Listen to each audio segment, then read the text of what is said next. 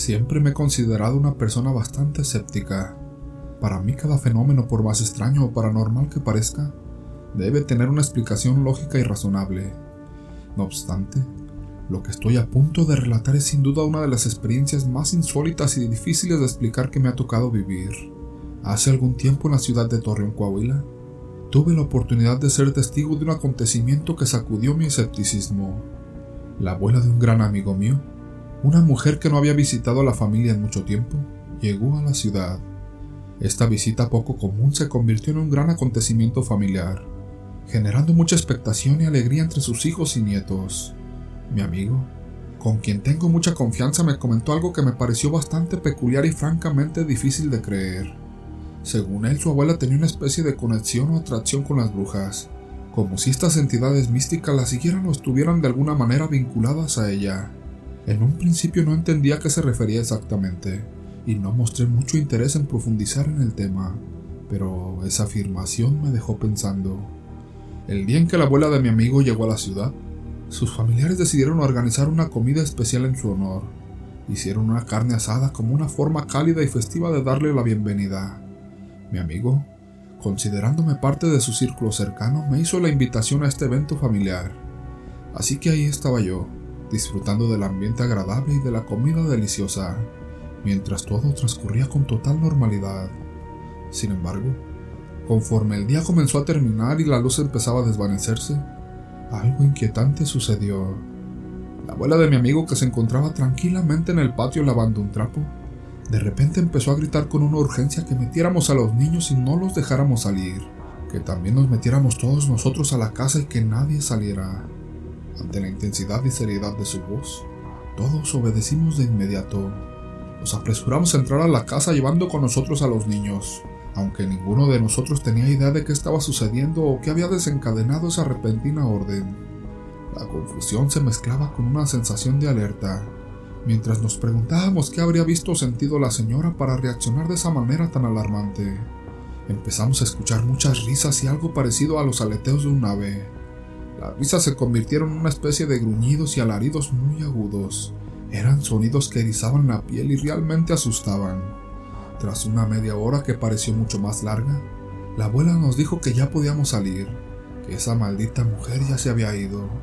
Lo dijo con palabras bastante fuertes como si estuviera realmente molesta o alterada por lo ocurrido. Los hijos, naturalmente curiosos y preocupados, le preguntaron qué había pasado. La abuela les explicó que una tal Jacinta había venido por el bebé más pequeño de la familia, un recién nacido de solo 10 días. Esta explicación, por más extraña que sonara, la dijo con total seriedad. Yo, por mi parte, no sabía si tomarlo con risa o escuchar con seriedad lo que la señora decía. La historia me sonaba algo sacado de un cuento, algo difícil de creer, pero al final pensé que cada quien tiene sus creencias y manera de ver las cosas. Así que, aunque me parecía algo difícil de creer, decidí seguir en la reunión respetando lo que cada quien piensa y siente aunque para mí fuera algo completamente nuevo y fuera de lo común. Después del incidente con la abuela, la reunión continuó como si nada hubiera pasado.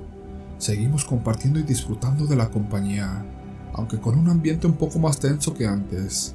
El frío se hacía sentir cada vez más, por lo que todos nos refugiamos dentro de la casa para mantenernos calientes. Los niños se quedaron en el comedor jugando entre ellos mientras los adultos nos juntamos en la sala para platicar y pasar el rato pero lo que parecía una noche familiar normal dio un giro inesperado justo a medianoche. Uno de los niños de repente comenzó a llorar y a gritar muy fuerte. Parecía estar asustado o enojado y empezó a patalear bajo la mesa. La situación se puso aún más rara cuando la abuela con una rapidez sorprendente se volvió a ver al niño. Empezó a decir unas palabras que nadie lograba entender, mezcladas con groserías y maldiciones. Era una escena bastante paranormal.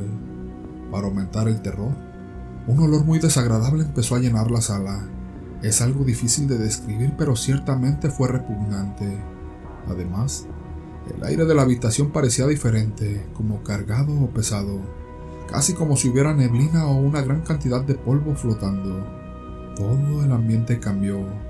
En un momento, los focos de la sala tronaron y un grito que nos heló la sangre salió de abajo de la mesa. Todos los niños empezaron a llorar asustados y la abuela ordenó que los encerráramos en uno de los cuartos. La mesa se levantó del suelo y de ahí salió un pájaro enorme parecido a un sopilote. Y aquí va lo más difícil de creer. Tenía rasgos humanos. El rostro del ave era parecido al rostro de una mujer anciana. El pájaro ese aleteaba y emitía gritos espantosos y le tiraba picotazos a la abuela. La señora empezó nuevamente a decirle algo en un lenguaje extraño y el pajarraco terminó por huir casi tumbando la puerta del patio. De verdad que si alguien me hubiera platicado esta anécdota, sin duda ni siquiera lo tomaría en serio. Yo salí huyendo de la casa y no pude dormir en una semana de estar pensando en eso. Nunca volví a visitarlos y perdí contacto con la familia. Esto es algo que yo viví, y hasta la fecha no me explico qué fue lo que pasó.